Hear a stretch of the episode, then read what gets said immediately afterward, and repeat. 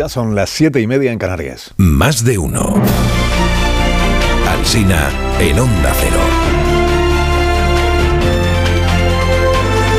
Dirección de sonido, Fran Montes. Producción, María Jesús Moreno, Marisol Parada y Alicia Eras.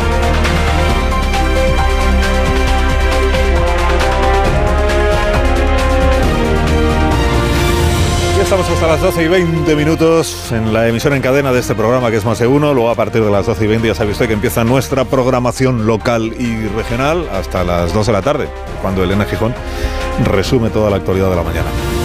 En Estados Unidos aún existe el delito de sedición, que gente más antigua, los estadounidenses. El delito de sedición en rigor se llama delito de conspiración sediciosa, que significa que ni siquiera hace falta que se materialice, basta con haber urdido un intento de oponerse por la fuerza a la aplicación de la ley, que es una de las definiciones de la sedición en aquel país. Bueno, a cuatro de los bestias que asaltaron el Capitolio los han condenado por sediciosos. Ahora falta saber qué pena se les impone, pero puede llegar la pena a 50 años por cabeza. 50 años por sedición. Dice el corresponsal del país en Washington, en este país el delito de sedición no se usa a la ligera. Dices, ¿y en cuál sí? ¿Y en cuál sí? En el Reino Unido, el heredero de la corona viaja en metro. Salen hoy William y Kate en los diarios, fotografiados ayer en un vagón. Utilizaron el metro. O sea que igual la noticia es justo la contraria, que el heredero de la corona nunca viaja en metro y por eso lo de ayer ha sido noticia, porque por una vez se le vio, titula ABC hoy. Carlos III apuesta por acercar la monarquía a la calle. Y lo ilustra con la foto de un ciudadano vestido con los colores de la bandera británica, haciendo guardia en la calle para la comitiva de mañana. Es un ciudadano que se ha llevado consigo un Carlos III de cartón en tamaño real y lo tiene ahí puesto al lado de su sillita. Claro que visto así, lo de acercar la monarquía a la calle parece que es una guasa. ¿eh? El título, acerca la monarquía a la calle.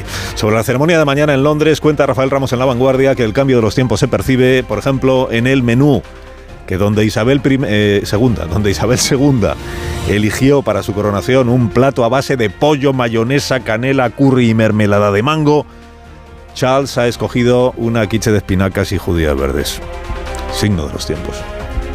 Un buen día ayer para la autoestima nacional española en lo que se refiere al paro, que todavía somos líderes para mal en la Unión Europea, pero los datos del mes de abril que contamos ayer recortan el desempleo, 74.000 parados menos, y marcan récord de personas trabajando.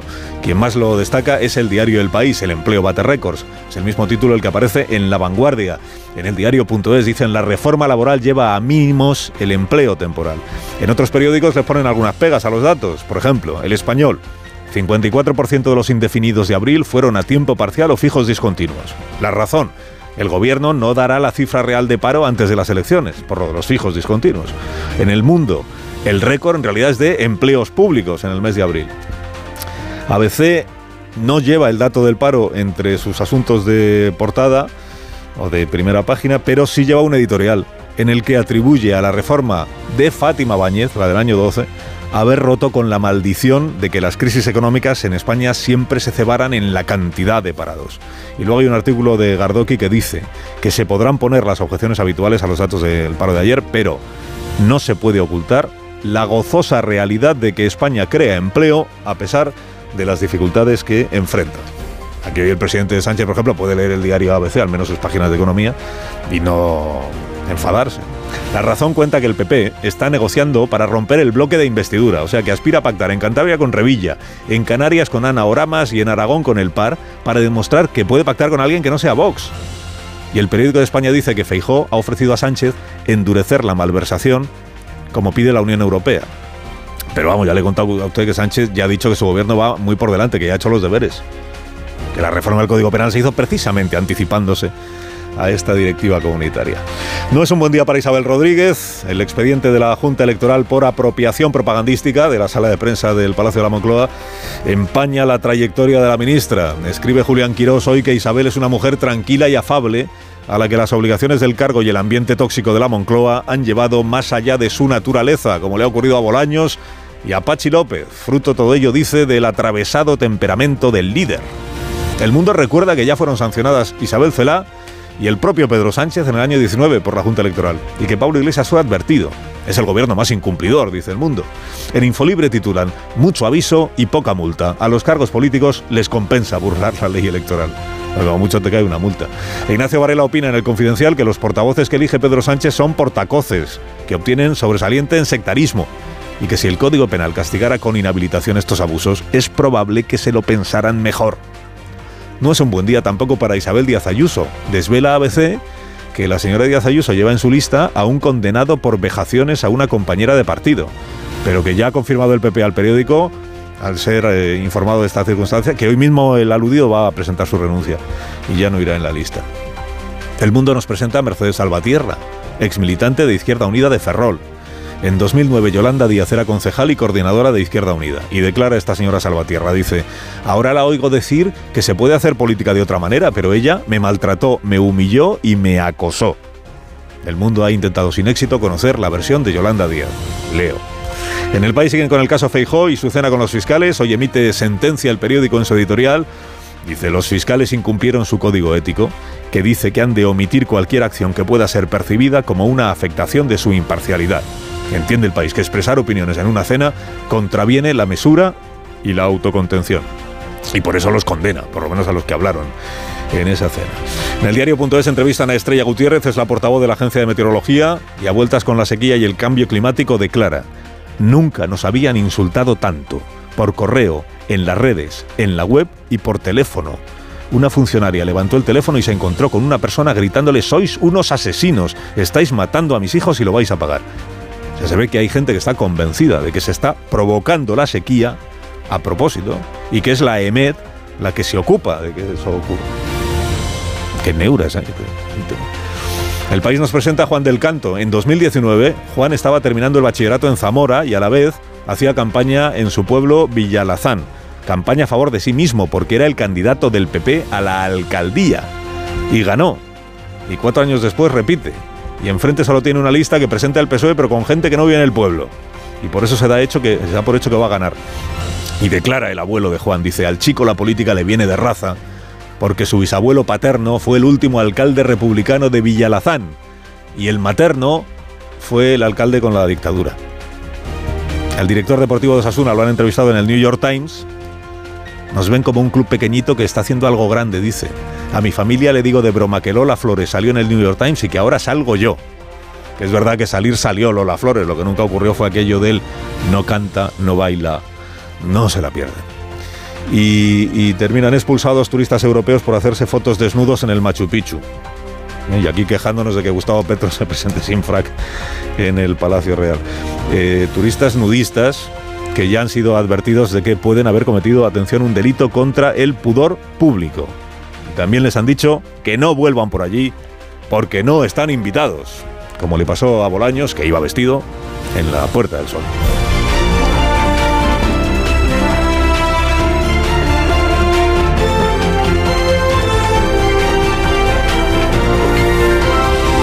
Con Carlos Alsina en Onda Cero, somos más de uno. Y ahora un consejo de Bio3 para aquellos que queráis cuidar la línea. Oye, vaya tipazo, ¿cómo lo haces? Cuidando lo que como y pidiendo consejo a los que saben. Me recomendaron tomar Bio3 10 Solution. Bio3 10 Solution contiene extractos de plantas naturales, café verde, alcachofa, faseolus, fibra y biotina que contribuyen al normal metabolismo de los macronutrientes. Vienen sobres monodosis que disuelvo en mi botellita de agua y así, además de cuidar mi línea, me ayudan a beber todo el agua que me recomienda mi nutricionista. Así también me cuido yo. Pues ya sabes, a comprarlo y a cuidarte. Bio3 10 Solution. Y si tienes alguna duda, consulta a tu farmacéutico.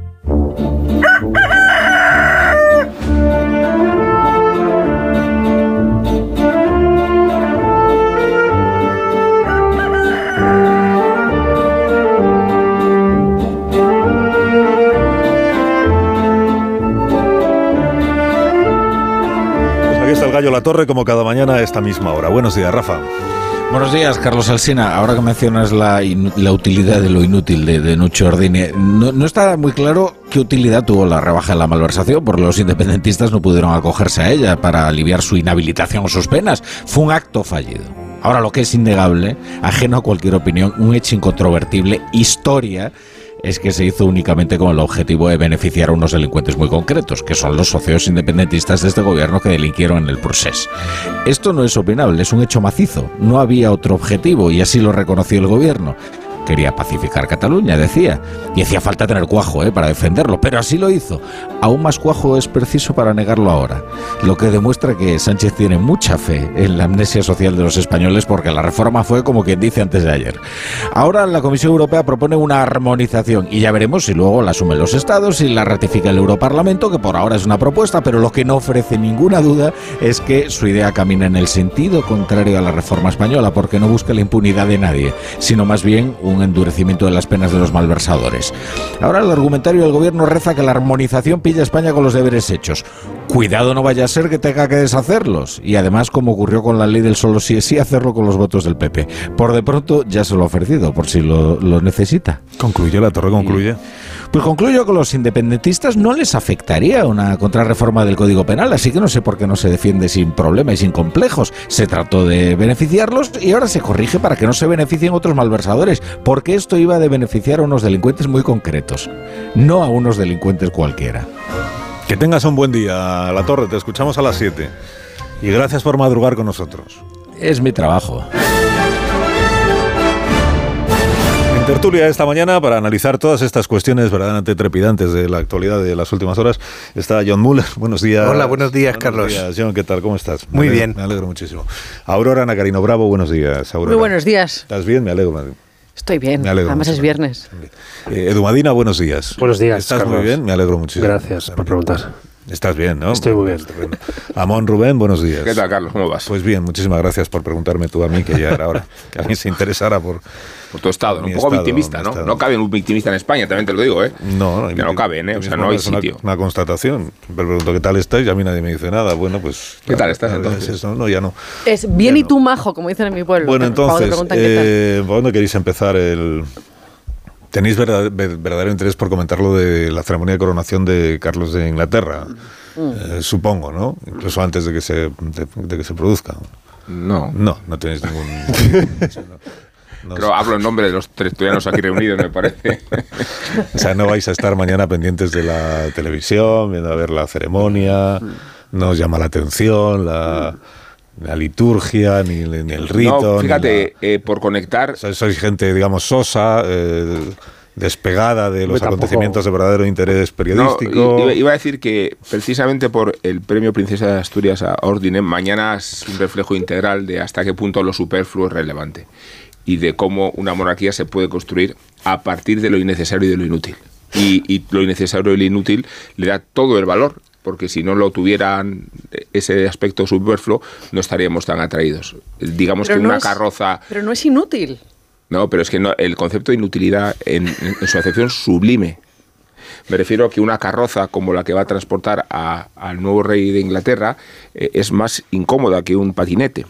Pero ir en patinete a una coronación sería degradar todo el espesor eh, estético y litúrgico que conlleva la relación con lo extraordinario. Y yo creo que eh, la razón de ser de una monarquía pasa por lo extraordinario. Y si se convirtiera en ordinario, si se convirtiera estrictamente en útil, dejaría de tener eh, todo su sentido. Digo que los humanos nos calificamos y nos distinguimos, y esto lo dice Ordine y lo decía George Bataille, y se viene diciendo desde el origen del pensamiento elaborado, nos caracterizamos por todo aquello que nos resulta necesario. Y ahí exponemos toda nuestra grandeza. Por eso nos vestimos de forma estrafalaria para determinadas cosas, no para abrigarnos, sino para exaltar una diferencia con la utilidad. No comemos para alimentarnos, no practicamos relaciones sexuales para tener hijos y ya que hay una final de Copa mañana y con esto ya conecto todo lo posible Muy bien, muy bien. en este sinapsis in- intelectual, digo que no se hace un partido de fútbol para estar en forma física, sino para crear un espectáculo mucho más allá del fútbol, ¿no? O de correr, o de tener el cuerpo en Pues parece una intervención Es virtuosa. Es esta. imposible. o sea, so- yo metería publi. sí. Con ocho orden y terminar con la No, Copa del Rey, a mí me parece es- virtuoso. En, en la- en las monarquías. Virtuoso. En, la en las monarquías, precisamente, eh, lo simbólico y Claro, lo litúrgico el ritual. es lo necesario. O sea, no es, lo, ac- no es accesorio. Es, es No me- lo necesario. entendido. Pero, No, no sé si es que Rubén. Vamos a ver. No has entendido se ha- nada. Ha, Eh, criticado Al menos- la al coronación y al menos en mismo la- tiempo la ha defendido. No, no Las voy a monarquías- verla, no voy a verla, pero cuando hablo de la inutilidad es que, o sea, el Sí. giro, No, no, sí, eh, a ver, el giro se ha entendido claramente. La utilidad de la inutilidad es Eso una paradoja. Eso es. La paradoja Es de la que- que, parte Ordine, luego se lo contamos a él. Claro es. Como diría Pablo Iglesias, yo no te he interrumpido. No, si lo que no has hecho ha sido entenderme. ¿no? Si yo te he entendido perfectamente. Igual en el, tú no igual no te has explicado bien. Eso sí es posible. Me parece Adelante, que bien. Esto me lo sé yo, vamos. En las monarquías, al menos desde que las monarquías eh, forman parte del entramado de una democracia liberal y, y son mm, reyes y reinas desposeídos de poderes ejecutivos, precisamente lo simbólico es eh, la clave. O sea, eh, y- Correcto. y- y- quiero decir, toda esa pompa, toda esa liturgia, todo ese simbolismo es lo que encarna eh, la permanencia eh, de la nación, la unidad de la nación Así es. y, y su continuidad histórica. O sea que precisamente Sabias es palabras. lo único de lo que no se es lo único de lo que no se pueden. Sabias palabras, Nagarino, me recuerda mucho a las mías. Bueno, primero me acusa de llevarle la contraria y ahora me dice que No. estoy repitiendo lo que él ha dicho. Exactamente. Ya, pero ahí entonces podríamos, por introducir un poco el debate, que es que si hay grados, eh, hay grados de eh, liturgia, rito y simbología que permiten mantener la institución, digamos, sin, pues hay diferencias evidentes entre eh, la monarquía británica, la familia real británica, la ceremonia de coronación que ma- mañana se va a ver, vamos a ver algunos, vosotros no, pues sois unos osos, en la abadía de Westminster, Pues igual sí. compáramela, compáramela con el día de la proclamación, porque aquí ni siquiera Claro. se hace coronación La como tal, el día de la proclamación de Felipe VI en el Congreso de los Diputados como eh, rey de España, como Bueno, jefe de Estado. Pues fue de una Bueno, sencillez y de una sobriedad. Mira, tenemos un, un- Sí, eso un- sí. yo una no recuerdo liturgia- ni, ca- ni carruaje ¿Y de hace discuten 200 esto? años, ni... No, tenemos un 2 de mayo totalmente impostado como liturgia, por citar el antecedente más polémico de la semana, eh, con un desfile eh, absurdo y con un aparato eclesiástico bastante ridículo y con un ceremonial que se le ocurrió a Leguina y que luego desarrolló Cifuentes y que nos resulta todo completamente artificial por distante de las tradiciones eh, que sí tenemos desarrolladas en otro ámbito. Lo que asistimos, Carlos, es a un proceso de secularización y las sociedades piensan que la igualdad pasa por renunciar a cualquier expresión sublime de boato o de liturgia. Y, y- y eso, por lo visto, tiene que ver con que somos iguales si renunciamos a todo aquello que nos distingue. Y esto se llama la secularización que, lati- que que latiga, en el, en el sentido del verbo latigar, si es que existiera, eh, la, la idea misma de, de la, de la inutilidad. ¿no?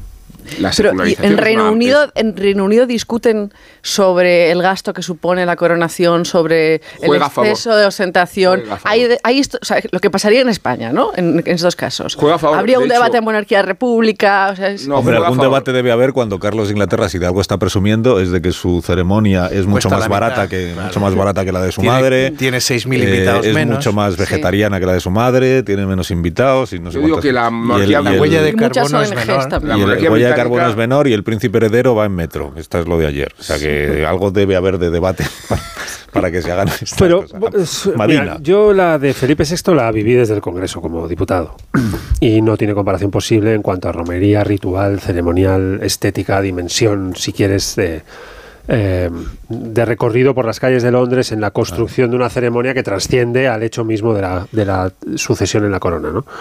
Pero en el, en, el, en el modelo más, dirías, sencillo, sutil, menos azucarado de la coronación de Felipe VI, también hay una significación de país, también hay un reflejo de país, también hay una imagen de lo que somos. Y yo si tengo que elegir, me gusta más esta, más sencilla, más parlamentaria y después eh, las instituciones desfilando en el viejo Palacio Real, donde también en su momento vivió hazaña, que, que significa parte de los últimos 200 años desde que pegó fuego el Alcázar eh, y, forma parte del, del entramado arquitectónico del reflejo institucional español. Me gusta más ese modelo, más sencillo y más parlamentario y más abajo, más abajo. Pero este es un modelo pues muy a la británica, ¿no? O sea, si este señor discute que ahora el menú es más vegetariano, que es más barato, que hay menos gente, seguramente es porque también es una coronación hija de su tiempo. Más de TikTok que de carruajes eh, en, en televisiones en blanco y negro. Más de redes sociales, más de Instagram, más, más, más de otro tono y otro tiempo, que seguramente lo veremos reflejado mañana. No nos la vamos a ver entera, pero veremos resúmenes, veremos imágenes, veremos los grandes momentos y en el fondo, pues algo de ese país está ahí reflejado en toda su esencia, y en todo su país. ¿no? Yo sé que estáis hoy muy de orden y muy de la inutilidad de lo inútil, y tal. Y de toda la vida. ¿eh? Y de toda la vida. La utilidad. La de utilidad de lo inútil, perdón. Eh, podría ser también la inutilidad de lo útil, útil. pero no, la inútil, eso es, la utilidad de lo inútil. Pero yo coincido es que con es Aurora un poco que hay... también la inutilidad de lo útil, efectivamente. Exacto, sí. exacto. Pero esto luego que lo explique mejor Ordi. Eso, porque- pero hay mucho de utilidad aquí, porque es cosa Ahora- más instrumental y útil para los británicos que su No. corona. A ver, la, No, pero- pero se llama paradoja, de verdad. Esto no, esto no es tan difícil. Es ¿eh? por favor, elevaos. ¿no? Rubén, sal del bunker. No, no, no, elevado, no, no. eh, es, Sí, ¿qué es, un poco, qué es un una paradoja? Pues ya está. Esto es la También, idea. también es verdad que, que, paradoja, paradoja. que la coronación británica Paradoxa, tiene un efecto simbólico para más gente que la que puede tener una coronación en España o la o, o- o- o el relevo en la coro- en la jefatura del Estado en España. O sea, la Commonwealth sigue siendo una realidad y, y el, y Gran Bretaña es de los pocos países que se niega a admitir o a asumir que dejó de ser un imperio y, de alguna manera sigue siendo como una especie de brazo fantasmal después de que te lo han amputado. Y ellos insisten en la Commonwealth. O sea, Carlos va a asumir como rey del eh, Reino Unido, de la Gran Bretaña, pero además de la Commonwealth. Eh, y, y bueno, eso, eso tiene un aspecto simbólico que, que es mucho más potente que el que podría tener en España. Pero fíjate, aquí eh, ni siquiera em, eh, eh, nos preocupa el hecho de que la princesa de Asturias tiene que jurar la Constitución y, y- y hasta se convierte en una especie de problema si debe hacerlo antes o no de las elecciones, con esta legislatura con la otra, si debe coincidir con su cumpleaños o no, que creo que es el 31 de octubre. En fin, o sea que, que, hay cuestiones que es un ritual al que no le prestamos atención y quizás sí deberíamos dársela porque efectivamente supone el momento en que eh, la, la heredera del, del trono eh, llega a la mayoría de edad y, tiene que jurar el texto constitucional, ¿no? Esto nos puede llevar a una discusión. ¿Tiene que jurar un texto constitucional eh, en el que ella y su generación no participó en su elaboración eh, y que probablemente lo que necesita es reformarlo porque precisamente ella es reina gracias a un artículo que no está escrito, o sea, un artículo que está mal escrito? No sé. Creo que me he metido en un lío. una guerra, una Hombre, guerra ya tiene que, claro que tiene que prometer la Sí, claro, pero es que bueno. precisamente el artículo que Otra define cosa la es que sucesión... los, es- pero esa es responsabilidad de los grupos parlamentarios que tienen mucha tarea pendiente que cuando luego cuando llegan las, las campañas electorales eh, se ponen a prometer cosas. Luego cuando hay unas elecciones y no hay manera de investir un presidente, eh, les parece que la urgencia es cambiar las reglas para la investidura del presidente. Luego ya cuando consiguen investirlo pasan cinco años y nadie ha vuelto a hablar del tema, por ejemplo. Por- La investidura del presidente, que era un asunto urgente de reforma constitucional, ¿te acuerdas, Madrid? Tú lo propusiste como una de las reformas necesarias. Hace cuatro años parecía que era la urgencia del país, cambiar la manera de investir el presidente para que no hubiera más bloqueos en nuestra historia. ¿Alguien ha vuelto a oír hablar en cuatro años de ese asunto? Nadie. ¿Por qué? Pues ya se le invistió.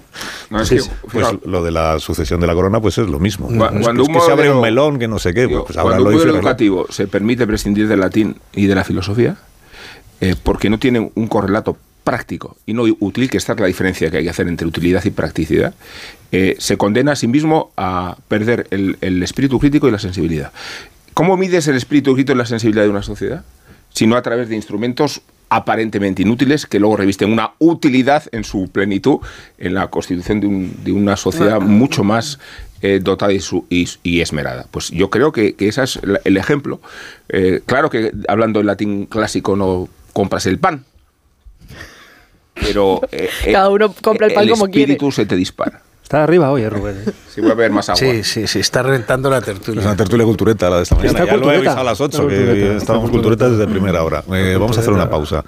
Y luego, si queréis, ya hablamos pues de cuestiones igual un poco más, pues lo de Isabel Rodríguez, Crematísticas. portavoz del gobierno, la, la multa que le puede caer, creo que son 3.000 euros lo máximo que te puede caer como multa Me por parece haber poquísimo. abusado de Es la una multa sala de inútil. prensa del Luego, Congreso de los va a Diputados. reincidir. Hombre, salvo que le pongan una por cada rueda de prensa que ha dado en los últimos meses, que entonces le sale por un pico a la ministra portavoz. No sé si eso eh, lo sufragaría el, el- el- Estado, o sea, el Palacio de la Moncloa, el Ministerio de la Presidencia o de quien dependa la portavocía, creo que es de Presidencia, ¿no? O lo tendría que poner ella de su... Bueno, en seis minutos las nueve de la mañana, una hora menos en Canarias, enseguida llamamos también a Raúl del Pozo, que es viernes. Más de uno en Onda Cero. Carlos Alsina. Más de uno en Onda Cero.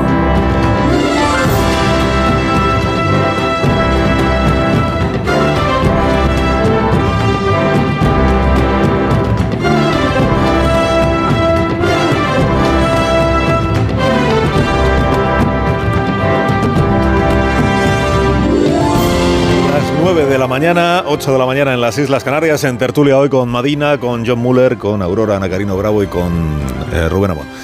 Y como es viernes, pues a esta hora recibimos cada viernes a Raúl del Pozo para celebrar a Raúl y para celebrar el vino. Raúl del Pozo, buenos días. ¿Qué tal? Muy bien, ¿y tú? Muy bien. Me alegro muchísimo de que estés bien y de que yo también pueda decirte que estoy igual de bien que tú. Cuando tú digas. Cuando no, cuando tú quieras, tú eres el que manda. Cuando tú quieras. que empiece viva el vino.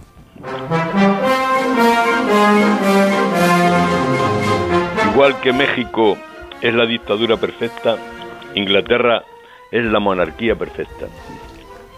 El rey Farouk hizo una profecía. Dentro de unos años quedarán cinco reyes, los cuatro de la baraja y la reina de Inglaterra. Farouk se equivocó. Mañana estarán en la coronación de Carlos III varios monarcas de las democracias más avanzadas de Europa. Serán la abadía de Westminster, de estilo gótico que fue antes Iglesia Católica Benedictina. Llegará el matrimonio real en una carroza tirada por seis caballos grises, en un Londres blindado por 10.000 soldados y 11.000 policías. Los reyes de España asistirán al acto. El nuevo rey estuvo casado con Lady Di, bellísima, valiente y buena, que murió en un accidente de automóvil. Una vez le pregunté al rey Juan Carlos si era verdad que se había escapado con ella a Suiza, y me contestó, bueno, la he visto en Maribén, en traje de baño, y no tiene culo. La monarquía inglesa fue nuestra gran enemiga. Convirtieron el Peñón de Gibraltar en una colonia que ahora Europa quiere descolonizar y para eso se han reunido Pedro Sánchez y el primer ministro inglés. Nos ganaron las dos batallas decisivas por mar, la Invencible y Trafalgar. Los bucaneros robaban el oro de nuestros galeones. El príncipe de Gales es un jubilata al que se le oyó decir, como me descuide, estiro la pata antes que mi madre. Orad por los reyes sin bufones, dicen las epístolas. También ellos, sobre todo las reinas, viven momentos de soledad y melancolía, aunque, tengan que, aunque no tengan que vestirse solas. El nuevo rey tiene viñas, prefiere el vino italiano a la ginebra como le pegaban su madre y su abuela. Así que, querido Carlos, no me queda más que decir que vivan los novios y que viva el vino.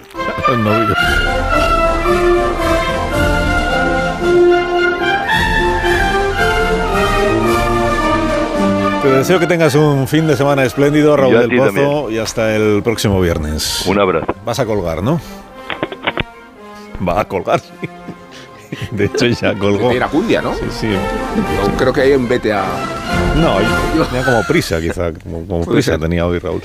Bueno, eh, dos reproches que me hace la audiencia del programa. Eh, uno es eh, que cada vez que el presidente Sánchez se graba un vídeo de en sus actividades extraescolares, que si visitando unos jóvenes, que si visitando unos bomberos, que si visitando una librería, nos, parece todo de broma y le sacamos punta al vídeo. Eh, ayer el príncipe de, Inglaterra, el príncipe William, se hace un vídeo subiéndose al metro con, con su esposa Kate y luego sirviendo unas pintas en un pub y no hemos hecho ni media ni media crítica al respecto.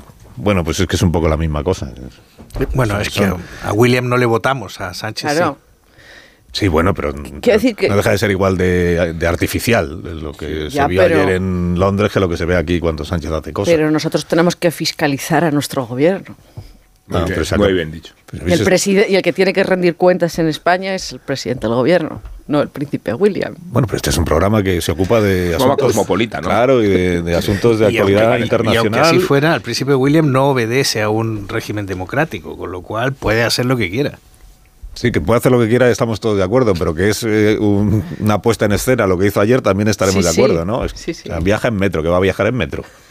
Viaje en metro con un cámara que va grabando. Pone una pinta, lo peor es que puso una pinta de además con de un una cámara que va grabando todo para que lo veamos, que de eso se trata. Bueno, antes de hablar de otras cuestiones de la política nuestra de cada día, me vais a permitir que dediquemos un minuto y que celebremos la presencia en este programa del Premio Príncipe- Princesa, Princesa de Asturias, Premio Princesa de Asturias de Comunicación y Humanidades de este año 2023 que es el profesor y filósofo italiano, como venimos explicando desde primera hora de la mañana, eh, Nuccio Ordine, que el- en, octubre y en el Teatro Campo Amor de Oviedo pues recibirá de manos de la princesa Leonor este galardón, que es de los más importantes que se entregan, como sabemos, en nuestro país, en España. Eh, Nucho Ordine, buenos días. Buenos días, Buenos días y enhorabuena, enhorabuena por el premio. muchas gracias. Que en- en- entiendo que si pronuncia usted discurso en el Teatro Campo Amor, que seguramente le corresponderá pronunciar discurso, eh, compartirá este premio, aunque sea en la distancia, con todos los maestros que en España y en el resto del mundo, los maestros vocacionales, estos que, que buscan convencer al alumno de que el proceso de aprendizaje es lo importante, ¿no? que, que el saber eh, es en sí mismo un valor sin necesidad de buscarle una rentabilidad económica inmediata. Claro, claro. Me ha gustado mucho dedicar este premio a los maestros que cada día en los eh, lugares más pobres del mundo, en silencio, cambian la vida de los estudiantes. Eh, en África, en un pequeñito pueblo de Calabria, de España, hay siempre buenos profesores que pueden permitir a los estudiantes de eh, hacer un salto social y cultural que puede eh, hacer que nuestra sociedad sea más justa y más igualitaria. Hoy en día eh, el papel del profesor no tiene ninguna dignidad eh, ni social ni económica en nuestra sociedad. Eh, por eso que este premio es también la ocasión para decir a los políticos que sin buenos maestros una nación no tiene futuro. Y yo no soy de acuerdo con los rectores y los profesores que piensan que la escuela moderna sea la escuela conectada, con pizarras conectadas, con ordenadores eh, eh, mm, para cada estudiante. No creo que es esta la buena escuela. La buena escuela la hacen solo los buenos profesores. Carla, eh, estábamos hablando antes de saludarle a usted cuando comenzó esta, esta tertulia de la utilidad de lo inútil. Estábamos intentando explicar a aquellos de nuestros oyentes que no hayan leído a, a Nucho Ordine. Esta, me ha- otro reproche que me ha hecho la audiencia, de hecho, han, hablado ustedes de la paradoja de la inutilidad de lo inútil, igual es más un oxímoron, lo que usted, pero bueno, viene a ser un poco la misma historia, ¿no? Que es do- dos conceptos Claro. aparentemente contradictorios, pero que tienen un, un sentido. Pero como ahora le tengo a usted eh, al teléfono, eh, le pido que usted mismo explique a los oyentes de este programa esa paradoja. ¿En qué, en qué la inutilidad de lo inútil? ¿Qué es eso aparentemente inútil que en realidad acaba siendo el, el instrumento más útil que tenemos para combatir la barbarie? Bueno, porque en nuestra sociedad se entiende como útil solo una palabra, un gesto, una acción que puede eh, producir una ganancia material, que puede producir dinero. No es verdad, es una mentira. Hay cosas como leer una poesía, escuchar música, admirar un cuadro que eh, son fundamentales para eh, el nutrimiento del espíritu. ¿no? Tenemos pan para el cuerpo y tenemos pan para el espíritu. Necesitamos lo uno y lo otro.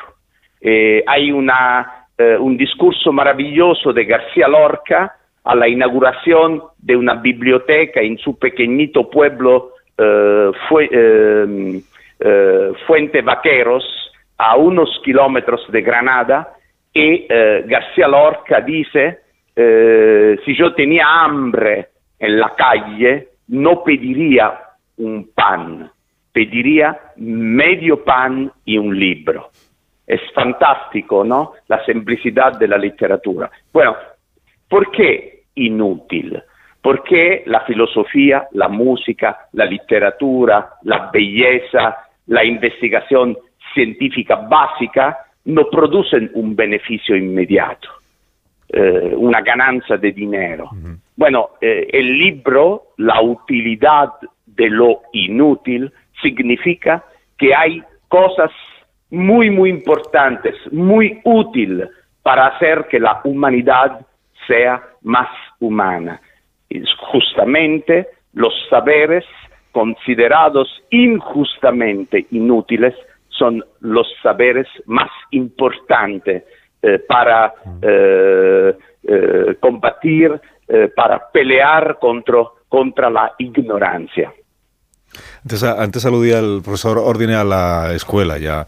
Esta em, obsesión que igual ahora tenemos por la tecnología en la escuela, que como si lo más importante fuera que los estudiantes tuvieran cada uno su propia tableta o su propio ordenador en lugar de que tengan a un profesor que sea capaz de descubrirles lo maravilloso que es aprender por el mero hecho de, aprender o de ponerse a leer un, autor clásico por el mero hecho de leerlo. ¿no? Y me estaba preguntando, Ordine, si en esta sociedad en la que cada vez eh, parece que todo es más rápido, más, más rápido y más corto, más inmediato, que los mensajes tienen que ser cada vez más concisos y a la que además ahora se añade esto de la inteligencia artificial, si es si es eh, posible conciliar todo eso, si, es, si, es, posible que las humanidades tengan peso en una escuela a la manera tradicional, con la docencia tradicional, cuando la inteligencia artificial está, eh, iba a decir llamando a nuestra puerta, pero ya eh, avasallándonos un poco a todos. Bueno, hay dos problemas. El primero, hay muchos mm, estudiosos de los eh, de la juventud hmm. que, han, eh, que han lanzado una grita de alarma en el mundo para decir que los jóvenes son intoxicados para los dispositivos, las pantallas, las televisiones. La, escuela que hace, la universidad que hace, eh, mm, propone también otros dispositivos, otras horas eh, con la tecnología. No, para mí es un error. La escuela y la universidad tienen que ser lugares donde desintoxicamos los estudiantes. Hacemos comprender que leer una página del Quijote es mejor que zapear sobre un móvil. Eh, pero esto no se hace. ¿Por qué? Porque si, se piensa que la escuela conectada es la buena escuela. Eh, no, la buena escuela la hacen solo los buenos profesores que pueden cambiar la vida de los estudiantes. El segundo problema es la inteligencia artificial. Mm. ¿Podemos verdaderamente llamar inteligente una máquina que tiene una rapidez de cálculo y que tiene una acumulación de datos? Para mí, no creo que se puede llamar inteligente, porque inteligente significa que tú puedes imaginar, que tú puedes crear, que tú puedes hacer cosas que no existían antes. Esas máquinas pueden repetir cosas. Yo no pienso que eh, una máquina puede hacer un concierto como eh, Mozart o puede pintar eh, las meninas de Velázquez. Eh, bueno, puede ser en un futuro, pero hasta ahora no me parece posible. Y tenemos que estar cuidados. ¿Por qué? Porque los inventores de la inteligencia artificial en las últimas semanas han hecho declaraciones muy, muy preocupantes. ¿Por qué? Porque eh, han dicho que eh, tenemos que ser cuidados. Si no hay control de estas cosas, eh, la tecnología puede hacer daños a la sociedad. Bueno, la tecnología es como un fármaco. En griego, la palabra fármacon significa a la vez veneno y remedio. Bueno, un fármaco puede matar o puede curar una enfermedad. Eh, eh, todo depende de las dosis. Eh, por eso que mucha tecnología significa matar la posibilidad a un estudiante de expresar su pensamiento, sobre todo su pensamiento crítico, porque esta es la cosa que me preocupa. Hoy en día la escuela y la universidad eh, tienen que formar soldaditos que son todos consumidores pasivos en todo el mundo, pollos de engorde. Bueno, eh, Kant, el filósofo alemán, decía, la escuela tiene que ser un laboratorio crítico. En este laboratorio tenemos que criticar los falsos valores de la sociedad. Y uno de los falsos valores es exactamente la rapidez. Para aprender, para crear lazos, para eh, eh, cultivar relaciones humanas, es la lentitud que, es necesaria, no la rapidez. La última pregunta se la quiere plantear Rubén Amón. Eh, profesor, una pregunta. ¿Cuánto cree usted que la crisis del, del, profesor mismo proviene de la anulación de la jerarquía, el hecho de que los alumnos hayan sido revestidos de un poder que antes no tenían y que cuestionan la autoridad, autoritas digo, en el término más latino, del profesor mismo? Bueno, yo creo que la pérdida de autoridad de un profesor está en la idea de nuestra sociedad que desprecia la cultura. Hace 40 años, en mi pequeñito pueblo de Calabria, un profesor tenía una autoridad muy, muy fuerte. La gente tenía respeto por la cultura. Hoy en día la gente tiene respeto solo por el dinero. Eh, hacen creer a los jóvenes que la dignidad humana está en el dinero que tenemos en el banco. No es verdad, es una mentira. Hay mucha gente con mucho dinero que no tiene ninguna dignidad. Y hay mucha gente sin dinero que tiene una dignidad inmensa. Por eso que eh, hoy en día eh, los políticos desprecian la cultura. Mm, yo pienso, por ejemplo, al expresidente de los Estados Unidos como Trump o al expresidente del Brasil como Bolsonaro, que despreciaban la cultura, la ciencia, el conocimiento en general.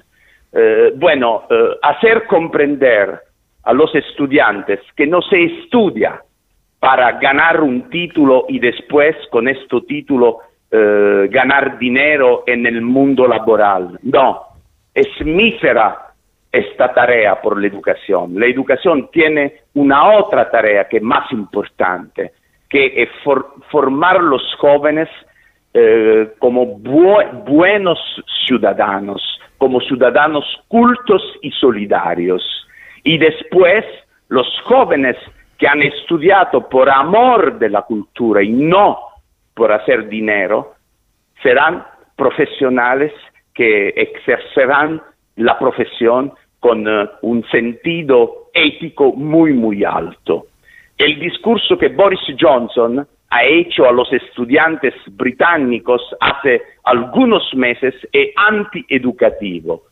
Cuando un político dice a los estudiantes, tú tienes que elegir a la universidad las disciplinas que te permiten ganar dinero, es eh, horroroso. ¿Por qué horroroso? Porque si yo he elegido de hacer el médico para hacer dinero, seguramente no seré un buen médico.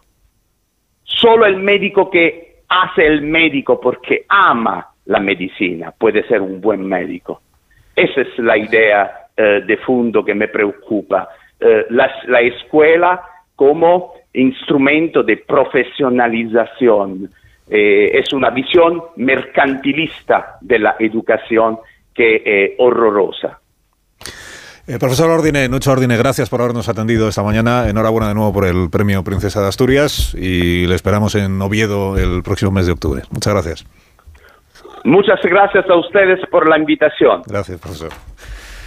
Bueno, pues está uno de los galardonados de la edición de este año, que como, como veis, pues eh, tiene posiciones muy claras y muy... eh, ha quedado... en- se, ha, se ha- se ha entendido ya del todo lo de la Sí, paradoja, ¿no? De la, de la utilidad, de la inutilidad. Se, se han entendido muchos conceptos de orden, ¿no? Yo creo que su idea, por ejemplo, de la inteligencia artificial eh, adscribe a un segmento de la sociedad que está interpretando la inteligencia artificial como una cuestión repetitiva que simplemente funciona sobre la aceleración que tienen las máquinas en la capacidad de conectar cosas que antes no se habían conectado, pero eh, yo creo que Ordine ahí, eh, bueno, su- subestima, digamos, la capacidad de la inteligencia artificial mm, en el sentido de que no puede replicar o no puede crear obras de arte, por ejemplo, que son precisamente lo que él considera lo, lo valioso de lo inútil.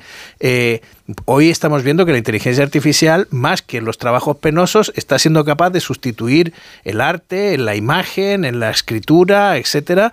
Eh, o sea, estos valores que él defiende como humanistas, ¿no? Y, a mí me, parece que, que hay una interpretación de la inteligencia artificial, que es la que están dando sus creadores, que dice que efectivamente la inteligencia artificial tiene, tiene una capacidad de, eh, de crear o de establecer nuevo- nuevos, nuevos conocimientos y nuevas obras mm, que desbordan un poco el concepto que el profesor Ordine tiene, que es más bien el de, las, de la parte escéptica de la sociedad, que considera que estos son simplemente capacidades aceleradas. Lo otro es interesantísimo lo que ha dicho sobre la universidad, pero él está hablando de esta universidad casi medieval. eh, que no tiene nada que ver con la universidad de hoy. Es verdad que la universidad de hoy es el fracaso de los tres de los tres de los tres desafíos que en su momento Ortega planteó sobre la misión de la universidad, o sea, la universidad mm, no cuál iba a ser la manera en que la universidad Ortega hablaba en los años 20-30, eh, iba a enfrentar la democratización. Bueno, pues efectivamente la democratización de la universidad nos ha llevado a que hoy la universidad es una universidad profesional. Es una universidad altamente orientada a personas que lo que necesitan es buscar un trabajo, encontrar un empleo y una manera de desarrollarse en el mundo. Yo creo que España perdió un modelo extraordinario que eran las universidades laborales, que hubieran servido mucho, muy mucho a generar un tipo de un- institución educativa que realmente formara profesionales y, y haber reservado el concepto de universidad para lo que dice Ordine, para un- una institución dedicada al pensamiento, a la contemplación, eh, a la reflexión, etcétera, mucho más profundo que el que hacen actualmente las universidades. ¿Alguna cosa más queréis decir? Sí, ¿O alguna ah, pausa? Bueno, Venga. a mí em, me gusta mucho mm, bueno, escuchar una exaltación de la cultura como la que, como la que hace Ordine. Em, me gusta mucho también una referencia que suelo utilizar. Él a veces habla de eh, cuando Albert Camus le conceden el Premio Nobel de Literatura, él lo primero que hace es escribir una carta a su, a su maestro de primaria para darle las gracias y decirle que sin la influencia que él había ejercido sobre su formación, probablemente nunca habría llegado así de lejos. Entonces, hay una idea muy poderosa y muy eh, seductora que es la de que una sola persona puede cambiar el mundo o influir en personas que pueden cambiar el mundo, ¿no? Entonces, tenemos, no, desestimemos el poder eh, que tienen, que tienen, en este caso, los maestros, ¿no? Creo que, bueno, vivimos en una sociedad que tiene que elegir en un momento determinado quién quiere que sean sus influencers. Podemos elegir que sean las celebrities o podemos decir, oye, vamos a preocuparnos de formar muy buenos maestros porque son los que tienen una mayor capacidad de influir sobre los ciudadanos cuando todavía están en, bueno, en las etapas más preliminares, ¿no? Em, y esto es muy importante. Hay cosas que comparto menos de, la visión de Ordine, ¿no? A, a veces parece que cualquier tiempo pasado fue mejor, ¿no? Y, y evoca un pasado un poco idealizado en el que pareciera que la cultura había sido central y probablemente no lo era tanto, eh, aunque probablemente las cosas hayan, empeorado también. Y es muy bonita la idea de útil es lo que nos hace mejores, pero también creo que mm, cuando hablamos de educación debemos pensar desde el punto de vista de las políticas públicas que la educación debe ser también una herramienta de provisión de oportunidades, especialmente para las clases más humildes. Entonces, em, a, las clases, a las clases populares eh, la educación les debe servir también para prosperar, aunque, oye, esto puede parecer mercantilista, pero, pero debemos preocuparnos también por, por, por la igualdad de oportunidades. Mm, Pero yo, yo estoy de acuerdo con esa idea porque creo que a veces se plantea como una contradicción insalvable una orientación de la educación hacia los valores humanistas que construyen una sociedad civil mejor y de valores más elevados, que es el, el- el mensaje subyacente en la idea de, de Ordine y que yo creo que aquí todos compartimos, con una, con una orientación de formación para el mercado laboral. Y yo digo que no hay contradicción entre la formación para un mercado laboral y la formación para una vida en sociedad con valores, estándares, enfoques y, miradas de altos estándares humanistas. Porque creo que no la hay. Y, y cuando nos llevan a elegir, elija usted que quiere, yo digo que no hay que elegir. Y no hay que elegir sobre todo cuando tomamos una decisión de país que es la que nos acompaña desde hace 25 años. Llevamos 25 años de inversión, medio punto por debajo de la media de la inversión en educación de la Unión Europea. Y eso es lo que nos retrasa con respecto a estos debates y nos hace llegar un poco con la lengua afuera. Pausa, son y 25, las 9. Una hora menos en las Islas Canarias y todavía no hemos hablado ni de Díaz Ayuso, ni de Mejor, Isabel ¿no? Rodríguez, ni de Por- por favor. Bolaños. ni La de economía, es lo único que interesa. Los mítines. ni Mítines. Mítines. Ahora, porque bajó eso sí, ¿no? No, bueno, pero es que parece que estemos haciendo la cultureta en lugar de la tertulia de influencia. Yo pido un 2 de mayo donde desfilen los profesores, no los militares, como decía antes Rubén. Un minuto y a la Así vuelta es, así es. seguimos, hablamos de lo que queráis. Sí, sí, Estas cosas, ¿no? quiere hablar de economía. Economía hablar bien, economía bien. Tipos de interés, de, Por eso, porque por bien, porque está bien. Pues, de interés, de, de ocupados. de- Porque está bien, ha dicho. Déjamelo ahí, ahora mismo lo comentamos.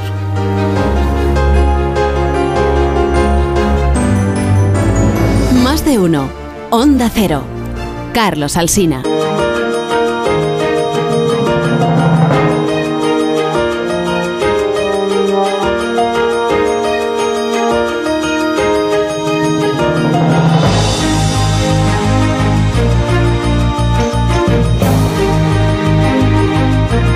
Estamos estrenando el quinto día del mes de mayo del año 2023 con John Muller, con Aurora Nacarina Bravo, con Edu Madina y con Amón, dándole una vuelta pues a las cuestiones. ¿Verdad que está quedando una tertulia pues igual un poco inusual, ¿no? Porque aún pues hemos hablado de... no, mira que no queríais hablar de la coronación de Charles el III y al final os habéis entusiasmado con el tema. Yo lo veía venir. Sí, sí, sí. Eh, vamos hablando con, con Ordine, hablando pues de educación y de inteligencia artificial y entonces ahora toca eh, pues seguir con otras cuestiones. Por ejemplo, con, otra paradoja, eh, otra paradoja. Esta mañana que estamos de, paradoja. La paradoja que se produce en el partido que está en la oposición al gobierno de España, da igual cuál sea, ¿eh? da igual cómo se repartan los cromos. En la paradoja que se produce cuando salen unos buenos datos de, de paro y de afiliación a la seguridad social.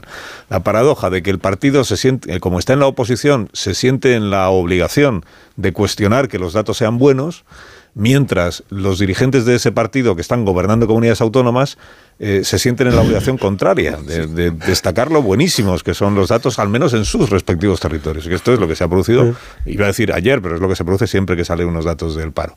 Por ejemplo, ayer el gobierno dice, pues aquí están los datos del paro, que cae 74.000 personas, la afiliación, el- la, la ocupación nunca había tenido tantísimos españoles, 20 millones 600. 600. Y entonces dice Feijóo, pues estamos como para presumir de actividad económica, hombre, por Dios. Y a la vez sale Juanma Moreno y dice, bueno, lo de Andalucía es una cosa impresionante. Sale Isabel Díaz Ayuso y dice, bueno, es que no se ha creado más empleo en la vida en la Comunidad de Madrid. Y así, y así todo, ¿no? Y así todo. Esta es otra paradoja. Pero bueno, eh, entonces Müller quería hablar de, No, eh, de bueno, empleo, paro o de ver, tipos de interés. ¿no? Yo creo que hemos entrado en una dinámica interesante y es eh, lo de ayer, aunque se llama los datos del paro, se refiere a los datos del paro registrado. No hablamos ahí del paro no registrado. En realidad no deberíamos hablar de desempleo cuando salen estos datos, porque el dato importante que aparece ayer es la ocupación. O sea, la cantidad de gente que está trabajando y en este caso estamos en una situación récord de gente afiliada a la seguridad social. Siempre me acuerdo que Rajoy decía que el sistema era sostenible si había más de 20 millones de, de ocupados y estamos en 20 millones 600 mil. Bueno, récord histórico, excelente. El, el- del paro no hablemos, porque lo que tenemos es el paro registrado y ya en la EPA de hace una semana vimos que se está produciendo el típico efecto que pasa con el paro no registrado. O sea que hay un montón de gente que hasta ahora estaba o desanimada o no tenía o no estaba en el mercado de trabajo que se está animando para entrar en el mercado de trabajo. Con lo cual, es más, yo creo que los datos de la EPA tenderán a aumentar, aumentar el desempleo porque empezará a aumentar la cantidad de gente que estará demandando trabajo, eh, porque se van a animar in- in- inevitablemente. Eh, los datos que tenemos de ocupación es interesante porque todo el mundo, Europa está en máximo de ocupación en este momento. Y la mayoría de los países occidentales que esperaban sufrir el impacto de la crisis de la, de la guerra en Ucrania están en máximos de ocupación. Se juntan aquí varios fenómenos que tienen que ver con el fin de la pandemia y pues eh, la política monetaria laxa que hemos tenido hasta ahora, hasta el año pasado, eh, bueno, pues hay una serie de efectos que se están reflejando. Yo veo, si queremos hablar de cosas que, que, son riesgosas, uno, constatar que tenemos el doble de desempleo que el resto de la Unión Europea, que lo que dice la ABC es verdad, que la reforma laboral eh, ha conseguido que el mercado laboral ya no se, no se ajuste por la cantidad, sino por otros factores. De hecho, yo recuerdo que cuando se hizo la reforma de Fátima Báñez se decía la próxima crisis el problema no va a ser el número de personas que se van al desempleo, sino el deterioro de la calidad del empleo. Y hoy lo que tenemos es mucha más gente trabajando, pero con una tarta salarial mucho más pequeña para repartir. Y eso lo habrá, y entonces ahora empiezan a aparecer nuevos fenómenos, gente que tiene más de un contrato indefinido por los cambios estadísticos que se han hecho, etcétera, y el misterio este de los fijos discontinuos que seguimos sabiendo cuáles son los, cuál es la tasa de actividad, cuáles están activos y cuáles no. Pero yo veo dos cuestiones preocupantes de cara al futuro. Uno, que estamos en un momento de inflexión con los tipos de interés. O sea, ayer eh, el Banco Central subió solo 0,25, es la subida más suave, más baja, más tímida desde que empezó subir, que subió en julio, todas las subidas han sido de 0,5 mínimo o 0,75, ahora ha subido 0,25. Estamos en el momento en que el artista se puede equivocar. Cualquier ruido en el público puede hacer que el artista se mate. Y eh, puede ser que el Banco Central haya decidido subir muy poco y esto potencie la inflación o haga que ésta sea más duradera o estamos en el momento en que a lo mejor el Banco Central se ha dado cuenta de que ha estrangulado tanto la economía que lo que se nos viene es una recesión de caballo. Hay datos a favor de una cosa y de la otra. Hay datos que dicen que la, sequía va a provocar un shock de oferta, otro nuevo shock de oferta negativo que nos va a perjudicar porque entre otras cosas va a mantener una tensión sobre los precios de los alimentos brutal. Tenemos un problema adicional, no vendrán los alimentos de África con la misma fuerza con la que vinieron en el pasado porque Marruecos, por ejemplo, está con una sequía salvaje igual que la que tiene España, con lo cual ya hay cosechas que se están eh, destruyendo o eh, inutilizando. Eh, esto es el shock que vamos a tener este verano y se va a juntar esa tensión sobre los alimentos con la política monetaria del Banco Central que está bajando los tipos. Y va a haber gente que va a decir, no, hay que subir los tipos y hay que ah, evitar la inflación. Bueno, vamos a volver a ese debate. Yo veo ese riesgo y segundo, me parece extraordinario cómo ha cambiado el mercado laboral y creo que hay nuevos fenómenos que hay que ir analizando para intentar corregirlos. Sí, pero mm, yo, yo diría que mm, si los principales organismos eh, internacionales están revisando al alza las perspectivas de crecimiento de la economía española en 2023 eh, y lo que parecía que iba a situarse en torno del 1 se va a situar más bien en torno del 1,5, 1,6 de crecimiento de nuestro Producto Interior Bruto en el año 2023, em, es más de lo previsible. Y dos, si tenemos un comportamiento de un mes de abril tan excepcional como el que hemos tenido, con 20,6 millones, o sea, 20 millones 600 mil personas dentro del sistema, eh, con un paro elevado y sobre todo con un paro juvenil descontrolado. En, niveles OCDE somos el país récord en, desempleo juvenil, que es una variable estructural de mal funcionamiento de nuestra economía, de nuestro mercado laboral, que pase lo que pase, no terminamos de corregir. Da igual que la economía caiga o crezca un 5%, que seguimos batiendo récords en desempleo juvenil, porque algo no va bien en el enlace, un poco cogiendo lo de, un poco lo de antes, entre el sistema educativo y el proceso productivo. Ese salto, esa pasarela, pues no lo terminamos de, de convertir en tan eficiente o no la terminamos de convertir en tan eficiente como en algunos otros países de nuestro entorno pero es imposible decir que estos datos son malos. Es, imposible. Tú, puedes salir a la, sala de prensa de la calle Génova y torear, porque les toca torear, ya lo entiendo. Pero aparte de la paradoja de que en Madrid y en Andalucía todo va bien, pero en España todo va mal, y en Murcia todo va bien, pero en España todo va mal, hombre, es complicado. Yo, yo, yo, en fin, que consejos no tengo para nadie, mucho menos para el PP. Diría que es imposible llegar al gobierno cuando lo que al país le va bien a ti te va mal. O sea, lo que al país le va bien, a ti te tiene que ir bien. Y poner en valor el buen funcionamiento de la compañía, pues tiene trucos. Por ejemplo, hay un truco. Es decir, ven ustedes lo malos que son estos del PSOE, que están todo el día criticando a los empresarios que están creando todo este empleo. Nosotros, hay un, hay un mensaje para cada mensajero. Bueno, y la reforma laboral, que al final es la del PP. Y al final, esa- entonces, eh, creo, creo que es imposible seguir así. O sea, alguien tiene que decir, por favor, tiempo, tiempo muerto. Pero te estás postulando como, como asesor en la sombra. ha dicho que no. El- No, ha dicho expresamente He dicho que no. No, no metas el dedo, Carlos Como Alsina. porque asesor en la sombra del Sí. portavoz del PP. Ya me gustaría porque es amigo y le tengo mucho cariño. Ah, claro, que es Pero- este que, que estaba en conspirando hace una semana, acuérdate Sí, que en un programa. Estábamos conspirando ahí en el COC una Sí. noche. Nos pillaba un periodista. Era-. No, Kapuczynski estaba en el COC. Este ese que se llamaba, ¿cómo se llamaba? No me acuerdo. Semper. Ah, ah. Entonces- Garamendi decía ayer. Le vamos a invitar un día. Le vamos a invitar un día, para- por favor. para- que, que esté yo, ¿eh? Garamendi decía ayer. No, porque le voy, a le voy a plantear como si fueran ideas mías tus, tus recomendaciones, tus consejos. Pero no es un consejo, es que no puedes, no puedes pretender gobernar un país cuando lo que las cosas que le van bien a ti te van mal. Entonces es que no hay manera de vender que el dato de abril. Yo- John tiene razón en que si nos metemos en, en los pies de página y en los microdatos, tenemos material para decir que hay muchas cosas que corregir y que la economía española tiene que seguir ganando competitividad, capacidad de generación de empleo, de estabilidad en el empleo y sobre todo una variable que ha dado que me parece la clave. El día en que los salarios recuperen el porcentaje que ocupaban antes de la crisis de 2008 en el conjunto de la riqueza nacional. El PIB está rozando el PIB que teníamos antes del estallido de Lehman Brothers. Los salarios no. Esos están lejos de donde Pero estaban. Eduardo, y ahí lo hay una peor gran es que clave. las horas trabajadas ya están rozando las Eso que es, eso teníamos. O sea, esto significa que nuestra productividad se ha desplomado. Exacto. Aurora. Eh, bueno, yo creo que, aparte de economistas, eh, a lo mejor hace falta algún físico para, para explicar la economía española, porque yo creo que parte de lo que nos pasa se explica por el principio de Arquímedes. ¿Os acordáis de aquello de todo cuerpo sumergido en un fluido experimenta un empuje vertical y hacia arriba que es igual volumen desalojado?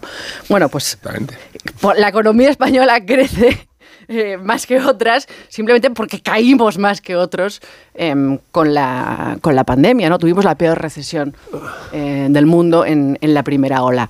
Y, y- y aún así, y aún así, con todo, eh, creo que somos el único país que todavía no ha recuperado el PIB anterior a la pandemia. Entonces, eh, los datos de, eh, del crecimiento del empleo están bien, los datos eh, de la economía están bien, pero eh, bueno, yo no caería en un exceso de triunfalismo porque sabemos que tenemos un problema con el crecimiento de los salarios, que los españoles han perdido poder adquisitivo y además eh, no es solamente desde la pandemia y además no quiero eh, responsabilizar a un solo gobierno de esto, o sea, es algo que viene sucediendo en los últimos 20 años. Em, y claro, la moderación salarial combinada con un contexto de inflación, bueno, pues hace que la gente no viva muy holgada. Eh, el aumento de los tipos ha tenido un impacto eh, muy fuerte sobre eh, la demanda de hipotecas en España. Ha sido el país el- al que más ha ha afectado. Em, bueno, y nos hemos acostumbrado un poco a esto, ¿no? A que eh, la productividad en España cada vez crece menos, por tanto cada vez crecen menos los salarios, por tanto el, el español cada vez tiene de media menor poder, poder adquisitivo. Y aquel milagro económico español em, que siguió a la transición exitosa a la democracia parece que bueno, ha ido perdiendo fuelle y somos en muchos aspectos un país estancado. Entonces, bueno, llegan datos que están bien, pero a veces pienso, digo, joder, esto es lo máximo a lo que podemos aspirar. seguro que no. Yo creo que Eh, es porque la- es descorazonador. Pues yo creo que es el principal recurso político que tiene Sánchez para ganar las elecciones o para continuar en la Moncloa. Eh, de hecho, un ex ministro popular decía, y no lo voy a mencionar, lo vi el otro día en el auditorio, eh, sostenía que siempre que haya siempre que haya el, el desempleo esté por debajo del 14%, no, no se producen cambios de gobierno en, en España a favor de los populares. Que Aznar y La Rajoy- ley de hierro del PP. Sí, y con los 20 millones de, de ocupados que decía Müller, tampoco. Eh, y considerando que Sánchez tiene bastante amastradas las categorías electorales del pensionista y del funcionario, menos todavía. Eh, Luego, luego hay una, una, una realidad que es así se puede percibir y que apuntala a Sánchez eh, en la Moncloa. Y respecto a la forma de inverosímil de, de dar por malos los datos de ayer, y Garamendi, lo hemos puesto esta mañana, decía, los datos no están mal y añade, están bien. Sí, yo creo que aquí hay una clave, porque no, ya, ya son, no recuerdo el número de provincias donde la pensión media casi dobla el salario medio. Y ahí hay una disección, una bifurcación eh, de, de niveles o capacidades adquisitivas eh, significativa que dibuja un modelo de país que hay que tener cuidado con él. Por tanto, comparto la idea que habéis dado todos. Eh, este es un país en el que las pensiones se han revalorizado todas ellas, 9 millones de personas que, reciben pensiones al 8,4%, que es la tasa de inflación del año 2022, empleados públicos por encima del 4%, no hay un solo convenio colectivo en España que haya llegado al 8 ni al 4 en el mercado laboral del sector privado. Y dos, como la mañana va de paradoja, de paradoja, Rubén, añado una más. No hay reunión con empresarios que tengas, y a mí por mi trabajo me tocan unas cuantas, que muchos de ellos y de ellas no se quejen del problema que tienen de captación de talento para muchos puestos en sus empresas. De mujeres y de hombres en distintas disciplinas profesionales donde está costando mucho captar el talento que algunas empresas necesitan. Por tanto, seguimos teniendo un persistente 12 y pico por ciento de paro, seguimos teniendo un desempleo juvenil anormalmente alto en escala OCDE, pero a la vez convivimos con un mercado laboral que capta mal y que cubre mal algunas necesidades en campos de creación, de actividad profesional, que no son menores y que son significativos. Por tanto, en esas paradojas de país, pues hay un poco de tiempo perdido, pero yo, en fin, termino por donde insistía antes. Los buenos datos no te pueden ir mal. Porque si los buenos datos te van mal, vas a acabar mal políticamente. Así que a eso hay que, hay que, hay que darle la vuelta. Ahí está el consejo, ¿eh? Otra vez, ¿eh? A, a remarcar Nada, el sí. consejo al Es que igual Borja está Popular. escuchando y por eso Sí. es para él. No, porque le, pues, pues, pues porque le verá igual necesitado de, No, para nada, hasta que se sale. de, no, de, de escuchar cosas, de, de escuchar otras cosas. Cuando uno se mete, se vuelve a la política, pues se vuelve un poco a esa- esa- el riesgo de la burbuja esa en la que viven los partidos. ¿verdad? Entonces es bueno que tenga pues otros inputs, que decís los finos. En 13 minutos serán las 10. Otros que dicen los cursis, no los Los vinos. cursis. Una hora menos en Canarias. ¿Otros inputs? Eh, a la vuelta, inputs, sí, sí, sí, sí. Vale, vale. No sé si lo que es, pero... Es una, no, ya, no es, ya no es moderno tampoco lo de inputs, es una cosa ya muy antigua. También se dice ítems, ¿sabes? Ítems dice. El lenguaje este de... Un minuto y a la vuelta rematamos el análisis vamos. de los asuntos de- del día. Ahora seguimos. Más de uno en Onda Cero. Más de uno en Onda Cero.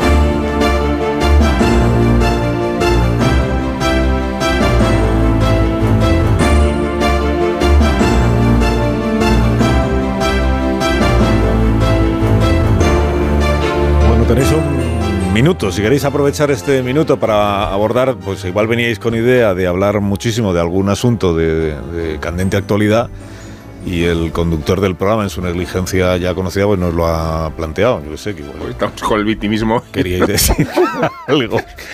Salimos de él. Esto no es victimismo, esto es autocrítica. No Ya, que no es lo mismo. Ya sabemos de qué tipo. Que no es lo mismo. Igual queríais decir algo de portavocías de gobierno y multas, de mítines de presidentes de gobierno, de qué más se puede hablar en esta... Bueno, de, Bola- de Bolaños ya no queréis decir nada más, ¿no? Después de lo de Los memes. toda la semana vuelta con el asunto este de la tangana en, el, en la Puerta del Sol. O sí, igual queríais... Como, No, está, es sim- no se puede mejorar lo que se ha dicho ya. Muy bien, no se puede mejorar. Bueno, ¿algún otro asunto? ¿Se me ha escapado algún asunto, Aurora? No, pero con esto de la multa sobre el uso indebido de las portavocías, estaba pensando, Ah, digo, vivimos en un país que está absolutamente dividido. Eh, dividido, está peleado, no sé, eh, la izquierda con la derecha, el centro con la periferia, el campo con la ciudad, los hombres con las mujeres, todo está dividido. Menos en aquello lo que tiene que estar, lo que es la división de poderes, ¿no? Tenemos, eso, eso es lo que más nos cuesta, ¿no? Tenemos puertas giratorias eh, del, Consejo de Ministros al Tribunal Constitucional o a la Fiscalía, eh, queremos que los jueces estén alineados con la mayoría de gobierno, queremos que, bueno, el Consejo de Ministros se convierta en, en una eh, portavocía de los partidos políticos. O sea, donde tiene que haber división no la hay y donde no debería haberla la hay. Esto es todo al revés. Eso es todo lo que quería. ¿Alguna cosa querías decir tú, Müller, sobre este asunto de, de la multa? No, bueno, que todavía no ha sido multa. La multa compensa al final. Al final compensa. O sea, el presidente del gobierno por la entrevista fueron 500 euros de multa. Al final, bueno, pues te, te compensa, ¿no? El efecto que obtienes eh, electoral, me imagino, que debe compensar. Cuando la, cuando la Junta Electoral Central y lo de Sánchez es de la campaña electoral del año 19, yo creo que fue el día antes de que, de que estuviéramos nosotros en el Palacio de la Moncloa con el presidente, la última vez que estuvimos. Y salió el tema este de la Junta. Yo creo que empezamos por ahí. La Junta Electoral Central y la sanción. Y entonces decía Sánchez que él, que él no compartía, claro, el criterio de la Junta Electoral, porque aunque fuera en campaña electoral, él entendía que habría, había que abrir el Palacio de la Moncloa a los medios de comunicación y dar todas las entrevistas que se pudieran mm, al día, porque era fundamental la transparencia de la gestión y no sé cuántas cosas más. Ese criterio lo ha debido de modificar, es verdad, en estos últimos años, porque lo de abrir el Palacio de la Moncloa para dar todas las entrevistas posibles a todos los medios de comunicación que existan, eso sí ha sido eh, modificado. Y las preguntas en las ruedas de prensa también. Ahora son contadas. En las ruedas de prensa. Bueno, en la rueda de prensa. Hay una rueda de prensa, ¿no? Que es la de la sala de prensa, la del Consejo de Ministros. La del Consejo de Ministros. No suele haber muchas ruedas de prensa más que yo tenga así cálculo. Bueno, ¿a quién quieres indultar esta mañana, Amón? Si es que quieres indultar a alguien. Sí, recuerdo haber indultado a Aznaya Rajoy por separado, pero no a los dos a la vez. Una hermosa coyuntura que se explica porque uno y otro expresidente han decidido implicarse en la campaña del 28M Implicarse no quiere decir colaborar, puede suceder lo contrario, o sea que la presencia de Aznar y Rajoy, o viceversa, pretende sumar votos en el tour electoral, pero puede terminar restándolos. Y entiendo que no es fácil disuadirlos. Recordad a ambos cuál ha sido su huella política y su grado de reputación. Se pueden romper los jarrones chinos en cualquiera de los municipios de la caravana, y no solo porque Aznar suena arrogantón y vanidoso, sino porque la llegada de Sánchez al poder podría haberse evitado si Rajoy, por ejemplo, hubiera renunciado a la Moncloa en beneficio de un colega del partido, sin olvidar este memorable desliz que define en sí mismo la política municipal del marianismo. Es el alcalde y que la alcaldía no es el producto de compadreos, de pactos, ni de acuerdos, ni de historias entre fuerzas políticas diferentes. Es el vecino el que elige al alcalde y es el alcalde el que quiere que sean los vecinos el alcalde. Es el vecino el que elige al alcalde Eso y es. es el alcalde No debe ser el que fácil decirles a Aznar y a Rajoy que se queden en casa, ni debe resultar sencillo. A Pablo Casado experimentar su posición de marginalidad y oprobio, es que hasta le aplauden, en los planes electorales de su sucesor. Imagino que Feijóo requiere reunir todos los recursos necesarios, pero mi experiencia como hincha atlético, Carlos, me invita a sopesar la distancia que existe entre una incorporación y un refuerzo.